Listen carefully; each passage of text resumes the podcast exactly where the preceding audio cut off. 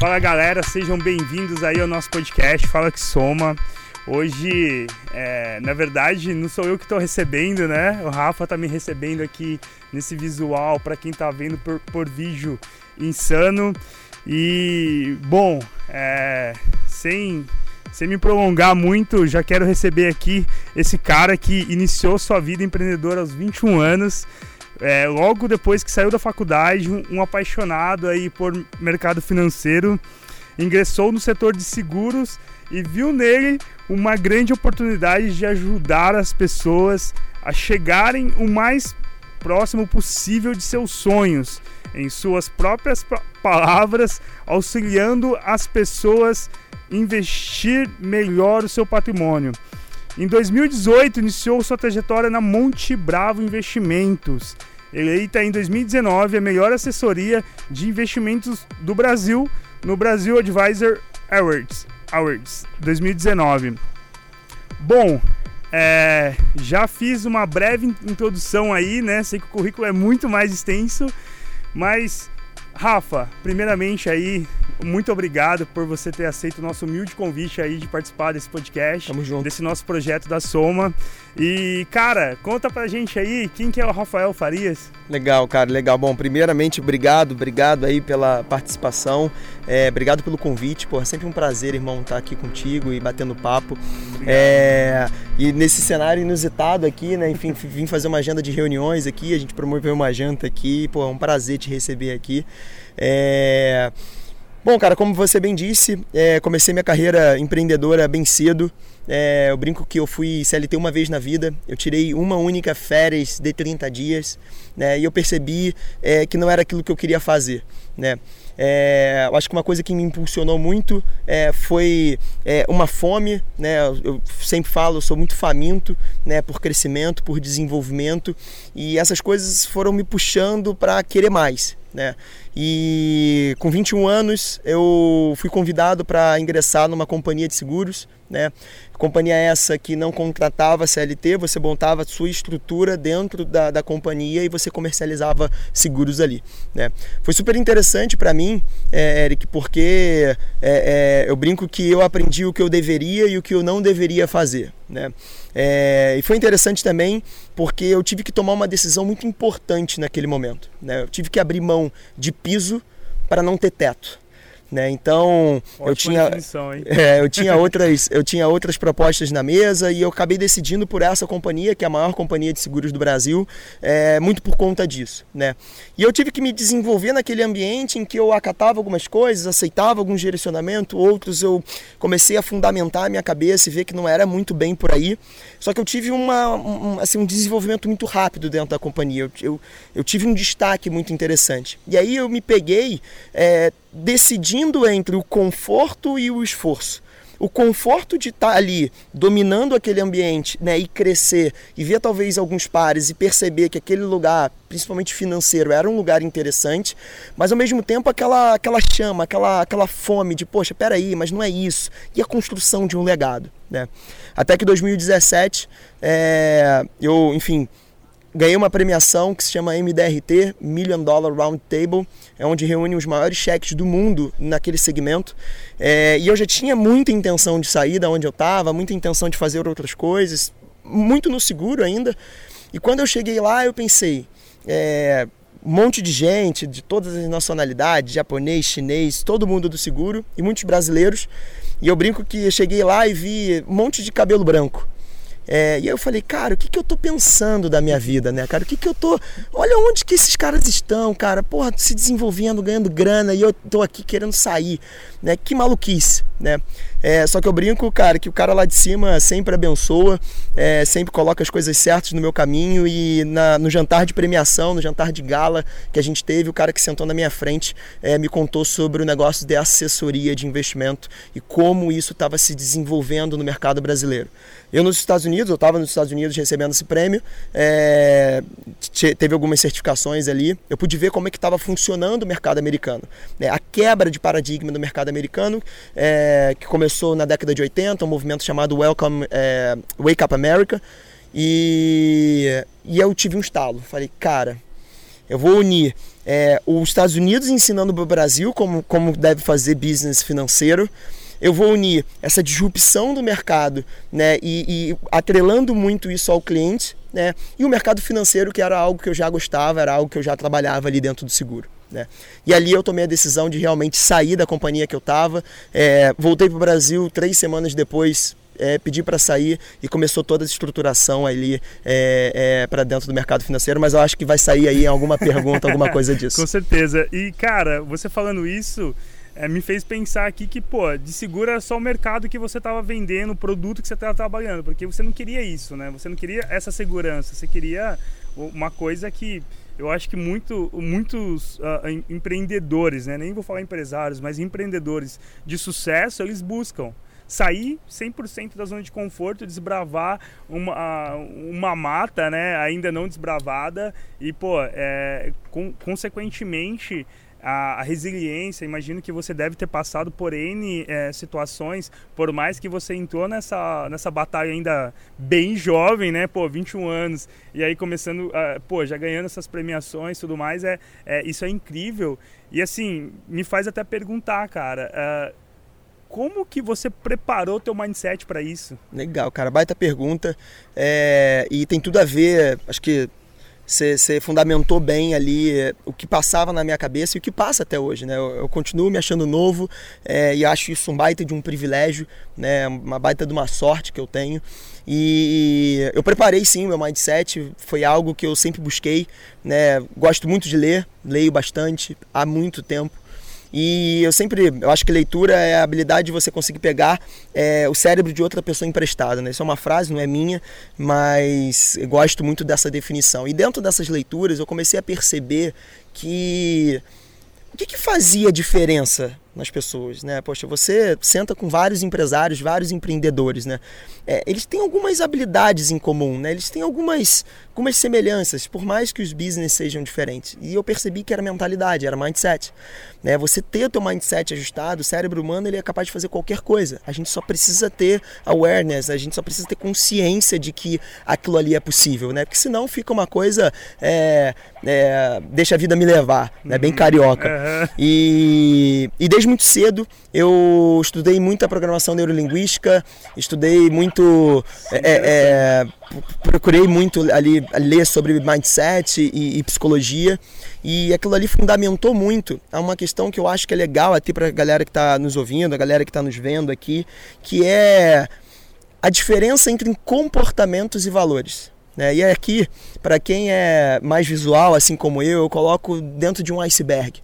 Comportamento é o que está acima do teu, da, da linha d'água, valores é o que está abaixo. E uma coisa que fundamentou muito a minha trajetória foi, foram os meus valores e perceber que construção de legado vem muito antes de dinheiro. E quando eu tenho consciência disso, quando eu crio consciência disso, as minhas decisões ou os meus comportamentos, né, a parte de cima do iceberg, eles ficam melhores pautados. A gente consegue é, perceber mais, ah, legal, eu estou tomando essa decisão porque isso é importante para mim. Né? Quando o comportamento desajusta, né, quando você acha que o teu comportamento ele está desajustado com o que você quer, é, uma, é um desalinhamento de valores. E foi algo que eu aprendi e venho aprendendo e principalmente venho exercitando todos os dias. É um hábito, é um hábito diário e precisa ser relembrado todo dia. Você acredita que você é hoje sócio da Monte Bravo, um, um, um empreendedor, um empresário de sucesso, é, tem aí uma, uma, boa, uma boa quantidade de reais abaixo em, na, na, administração de vocês. É, depois até é legal se você quiser abrir esse número, seria bem bacana, né? É, cara, você acredita que o teu mindset é, é, é, é o principal ponto disso ou não? É. Ou você acha que tem alguns outros fatores também que, que junto com o mindset agregaram? É, eu, eu, eu deposito muito, é, muita responsabilidade no mindset, sim, mas eu queria pegar um gancho do que você falou, assim, sucesso. Ah, um empreendedor de sucesso. Cara, isso é uma coisa que, assim, é uma, um emblema, é um... Assim, eu não, não me considero... Né? É, eu não me considero e não é a ah, humildade ou qualquer coisa do tipo, assim, mas o que é sucesso, né? E eu acho que isso está muito ligado a mindset, né? É, se a gente é maior, se a gente é a principal, é, o que a gente quer ser realmente é melhor. Isso é uma coisa que a gente busca todos os dias, né? E a Monte Brava é uma empresa de pessoas, uma empresa de pessoas para pessoas.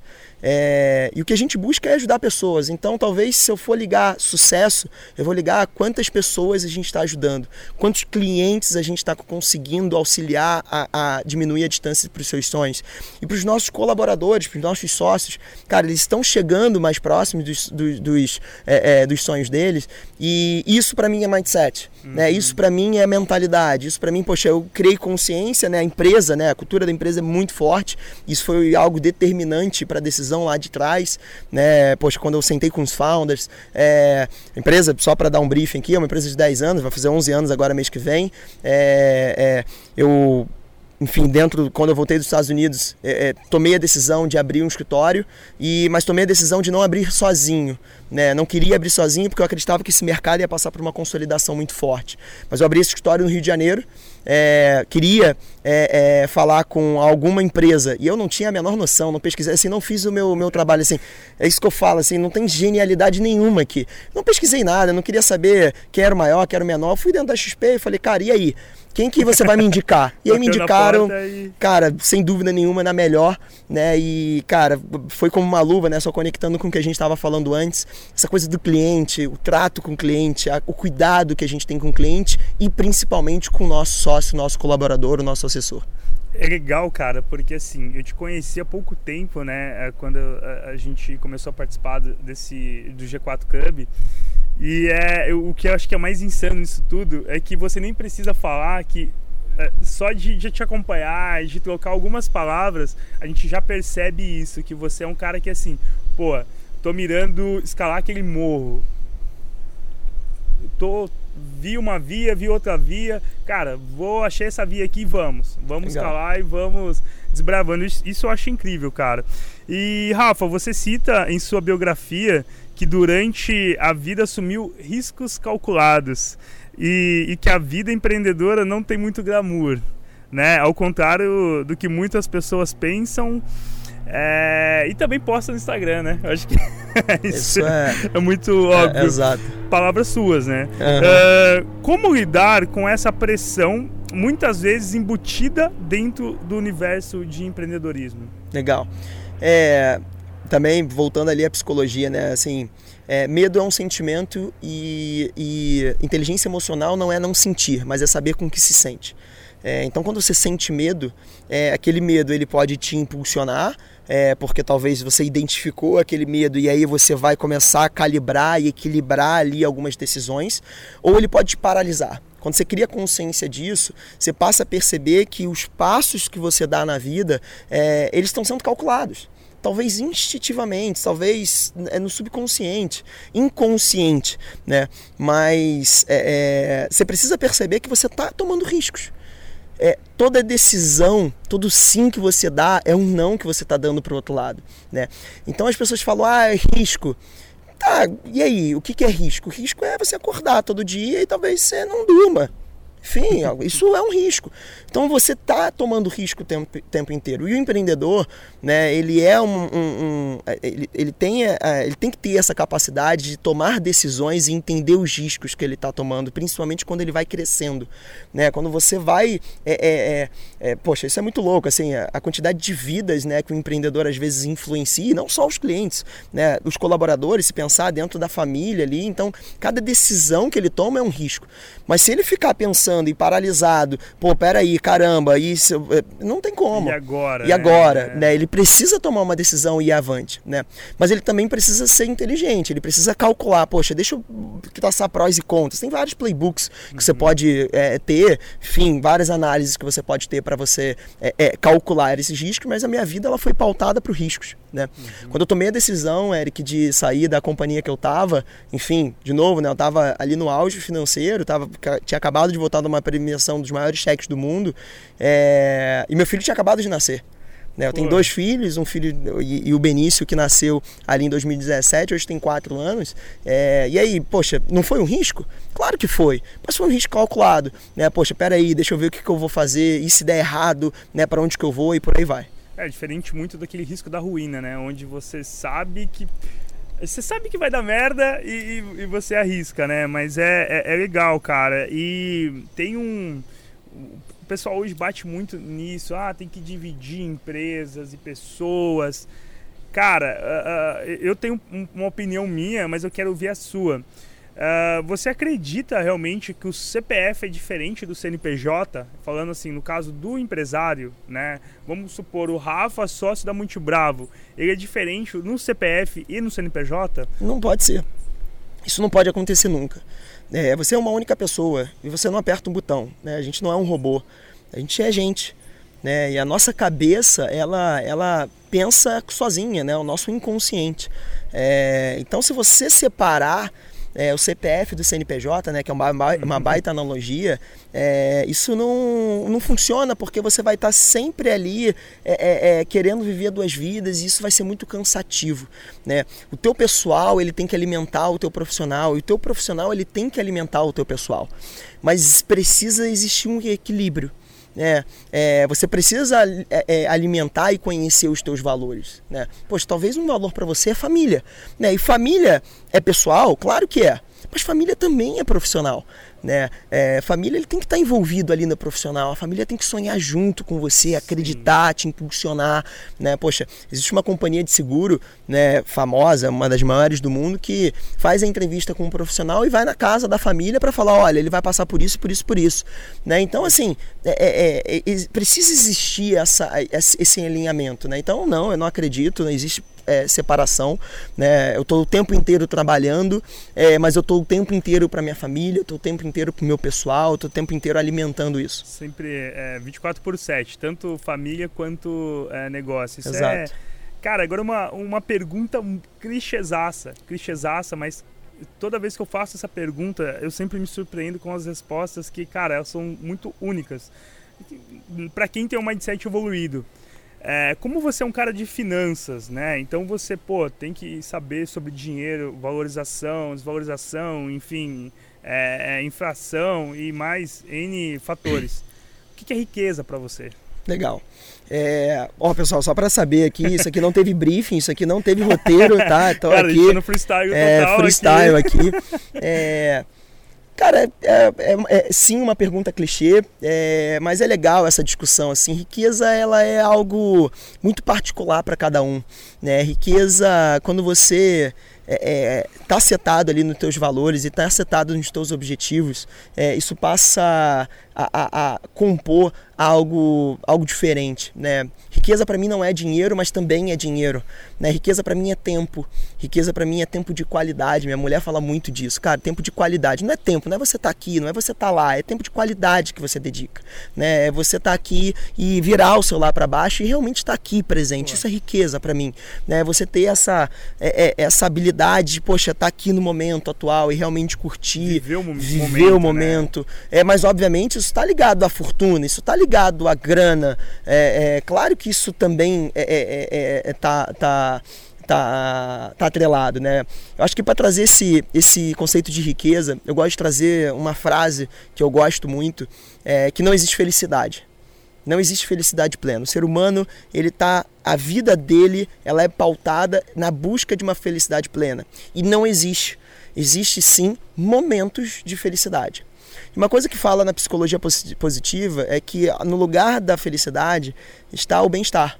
Né? existe um acrônimo né, muito fácil da gente gravar, né, que, que traz esse bem-estar e eu acho que traz um pouco, exemplifica um pouco essa questão de riqueza. Né?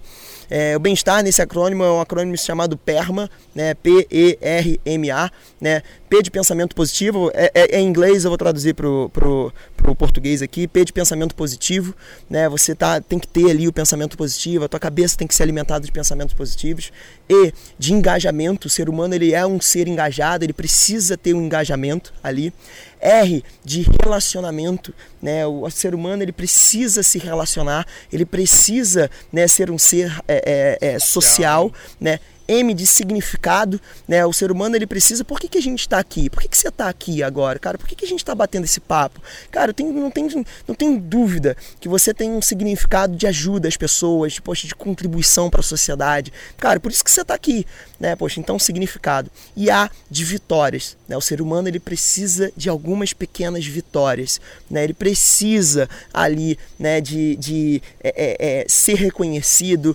reconhecer que ele está mais um passo próximo dos objetivos dele, né? Então, quando a gente entende isso, a gente passa a entender um pouco mais o conceito de riqueza, né? Então, te devolvo a pergunta, né? Dentro disso, o que é riqueza? Será que riqueza não está aqui agora?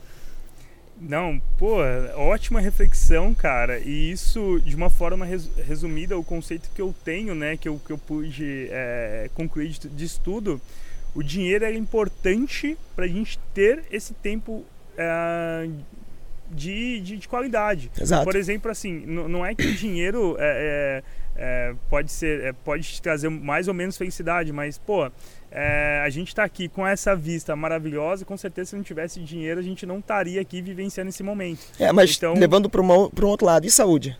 Será que saúde é, não é riqueza? Pô, demais. Se a gente não tivesse saúde. Demais. Né? Então, é, eu, eu acho que esses conceitos, igual sucesso, assim, quando você fala sucesso, você fala riqueza, isso dá um, a, a, um sinal de alerta na minha cabeça. Assim, são conceitos é, macros e que muita gente negligencia o significado deles e acha que é um lugar.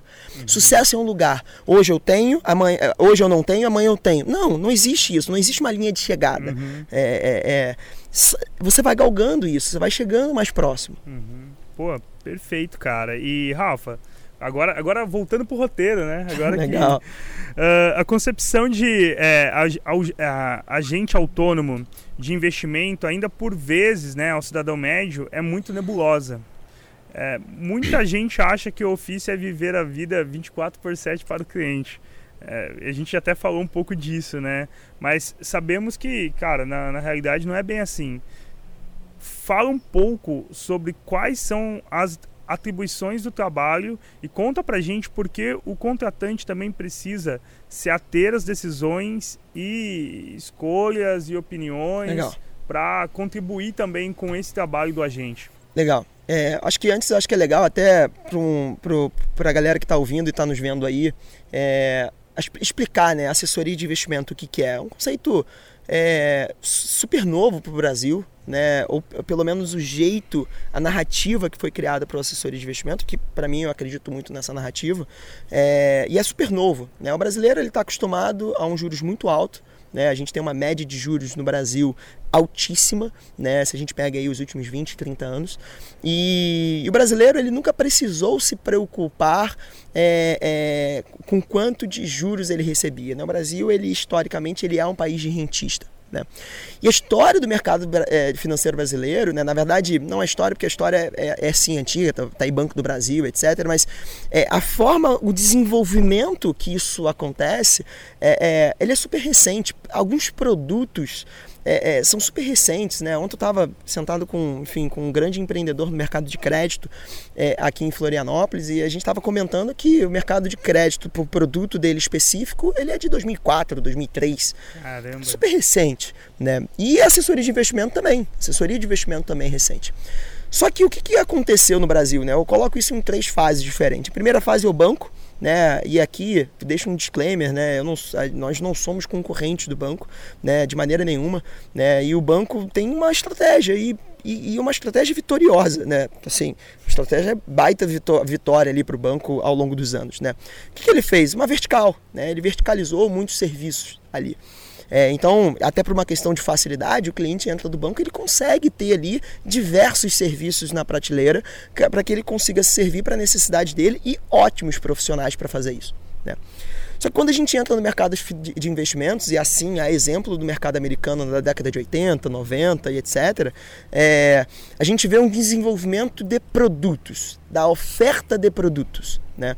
É, e aí a gente entra na segunda fase, né? essa disrupção, essa quebra de algumas verticais do banco. Né? Então, como todo é, é, é, toda concentração de produtos, toda concentração de vendas, você abre margem à, à concorrência.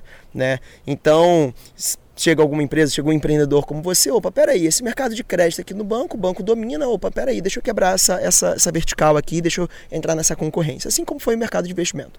Então a segunda fase é essa quebra das verticais e, a, e, a, e é o surgimento de plataformas de, de investimento, né? onde você tem um acesso a produto melhor. Cara, Eric, mas você está aqui agora. Né? A gente está aqui é, de manhã, o mercado já abriu, é, o mercado ele não para, o mercado americano, o mercado chinês ah, quase fechando, é, já fechado na verdade, enfim, muita coisa acontecendo e a gente está aqui agora. Como é que você escolhe os teus produtos? Será que você tem tempo? Será que você gosta? Será que você conhece? E aí vem a terceira fase, que é a assessoria, onde o assessor ele se pluga, ele se relaciona com o cliente para entender as dores dele, né? para entender o que, que ele precisa e conectar isso com a oferta de produtos que a gente tem. É, então, sim, o trabalho do assessor ele é estar plugado ao cliente. Né? Mas plugado ao cliente a partir de produtos, né? a partir de uma oferta de produtos, mas para plugar ele nas melhores ofertas para o que para ele faz sentido. Né? E essa é a construção de longo prazo que você tem que fazer é, é, dentro do mercado de assessores de investimento. Porque no fim do dia, é, produto ele pode virar uma commodity, todo mundo tem, é, é igual para todo mundo. O que, que, você, o que, que sobra nisso? É o relacionamento. Eu brinco né, nas reuniões que eu faço que os nossos principais concorrentes são os laços afetivos. Né? Que é, poxa, não, eu sou muito amigo daquele cara, eu sou muito próximo, esse cara é muito bom. E é isso aí que a gente tem que construir no tempo. Pô, cara, e, e, volta a novamente a gente bater naquela tecla de toda todo CNPJ por, por trás dele tem N CPFs. Então, é, basicamente é o que? Relacionamento, né? É o, é, é o, o, próprio network, né, cara? Você, até onde eu sei, você é um cara super bem relacionado. Tá aqui hoje em Florianópolis justamente por, por correr atrás, por fomentar esse network, por assim, eu, eu, eu, não consigo ver você como um cara sanguessuga de network. Pelo contrário, eu acredito que você mais agrega é, do que suga. E é óbvio, com, com, com esse relacionamento de agregar para uma pessoa, consequentemente acaba virando um business também, claro. né, cara? É, hoje eu, eu, eu lembro de uma conversa com, com um colega que ele, porra é, cara, eu preciso ir, só vou entrar nessa parada se for para ganhar dinheiro. Foi, cara, tá errado. Não é esse o jogo.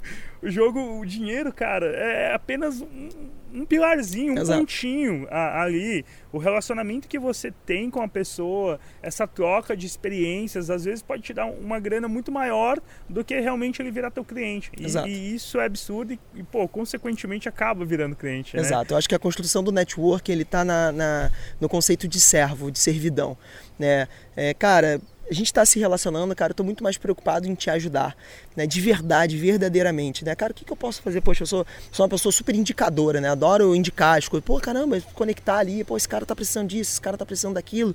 Né? E sempre volta aquela coisa, pô, eu sou vendedor, né? No fim do dia eu sou vendedor, não sou empreendedor, não sou líder, gestor, ou sócio. Cara, eu sou vendedor. Vendedor vende. É, só que quando o vendedor vende a partir da ajuda, a partir da servidão, a partir da construção, né? O Alfredo fala muito isso, né? Uhum. Criar coincidências, né? Cara, você cria coincidências ali, a coisa ela vai evoluindo, né? E, e, e, no fim do dia você vê que você colecionou muitos amigos. E será que você fez negócio? Cara, pô, que bom que se fez, mas pô, e a quantidade de amigos que você fez, né? Pô, tô há três dias em Floripa, na verdade hoje tá fazendo, é o quarto dia que eu tô aqui em Florianópolis, era para eu ter ido embora ontem, não fui, hoje vou para Curitiba, né? Poxa, as coisas vão acontecendo, né? E eu olho para trás e falo, poxa, nunca mais eu volto para Florianópolis do mesmo jeito que eu vim, né? Hoje eu, porra, eu reuni e consegui trazer pessoas para dentro do meu networking, poxa, super agregadoras, né? E não sei se sair daqui com uma venda ou não, mas com certeza eu colecionei muito desenvolvimento aqui. Desculpa para vocês, principalmente aí pro Rafael, que infelizmente aonde a gente estava gravando estava muito sol e a gente foi até avisado que ia esquentar o equipamento e a verdade é que a gente meteu marcha mesmo assim e a gente não conseguiu concluir é, o podcast. E, meu, tava insano. Foi um bate-papo sensacional. Então, peço desculpas a todos vocês. É, vou, a gente vai marcar, sim, com o Rafael uma nova data, porque ele entregou um material muito legal no final. E vale, meu, vale muito você é, ouvir. Então, a gente vai alinhar com ele. E o Fala que Soma volta na semana que vem com novidades mais que especiais para debater negócios, empreendedorismo e outras cositas fáceis. Como sempre, às segundas.